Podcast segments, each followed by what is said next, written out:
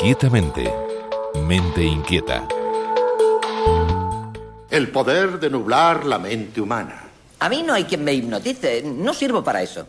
Ojos solo para el escorpión, por favor. Oídos atentos solo al sonido de mi voz. Por favor, señor, señor, mire al escorpión.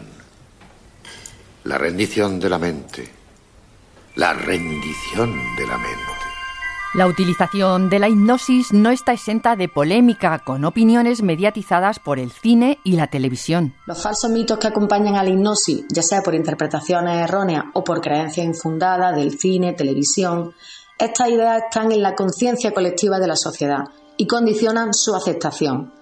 Pero los estudios científicos hablan por sí solos. Como explica Fátima Servián, investigadora de la Universidad de Valencia y directora del Centro de Psicología Renacer, la hipnosis es una herramienta muy útil en algunos tratamientos. Podemos definir a la hipnosis como un estado de atención concentrada unido a una disociación de los pensamientos y sensaciones que quedarían fuera de la conciencia. Es decir, se trata de una técnica que ayuda a centrar la atención y dejar a un lado la distracción. Existen muchos estudios sobre las bases neurológicas de la hipnosis, sobre los indicadores psicológicos y fisiológicos y la experiencia subjetiva de los sujetos hipnotizados. La hipnosis no es una terapia en sí misma, sino una técnica especializada que se utiliza como complemento para incorporar a situaciones terapéuticas particulares. Se sabe que es útil en el manejo del dolor y otros problemas médicos como la depresión, los trastornos del sueño, el tabaquismo, la obesidad, el asma, el control de hábitos, la ansiedad y el estrés postraumático. La sugestión hipnótica también se utiliza como herramienta contra el dolor por su mecanismo de inhibición. Los estudios sobre hipnosis y tratamiento del dolor han confirmado que la analgesia hipnótica es un proceso inhibitorio activo en el que están implicados los sistemas cerebrales relacionados con los procesos atencionales.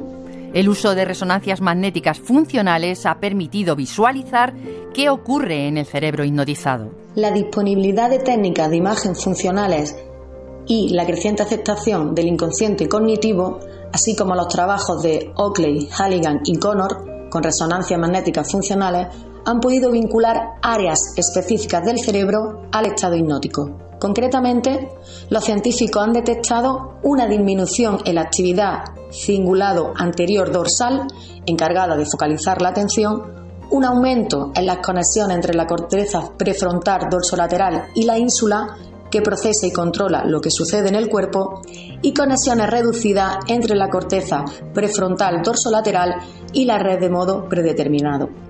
Precisamente al reducirse con la hipnosis la conexión en ciertas áreas, permite una intervención psicológica más adecuada. Consiste en una disociación entre acción y reflexión que permite a la persona emprender actividades sugeridas por él mismo o sugeridas, por ejemplo, por un médico. Según los investigadores, descartadas ya las falsas creencias y mitos, estos recientes hallazgos de las investigaciones sobre el cerebro durante el estado hipnótico necesitan aún de más estudios para adecuarse como una técnica útil a la psicoterapia actual. Inquietamente arroba rtve.es Esther García Tierno, Radio 5.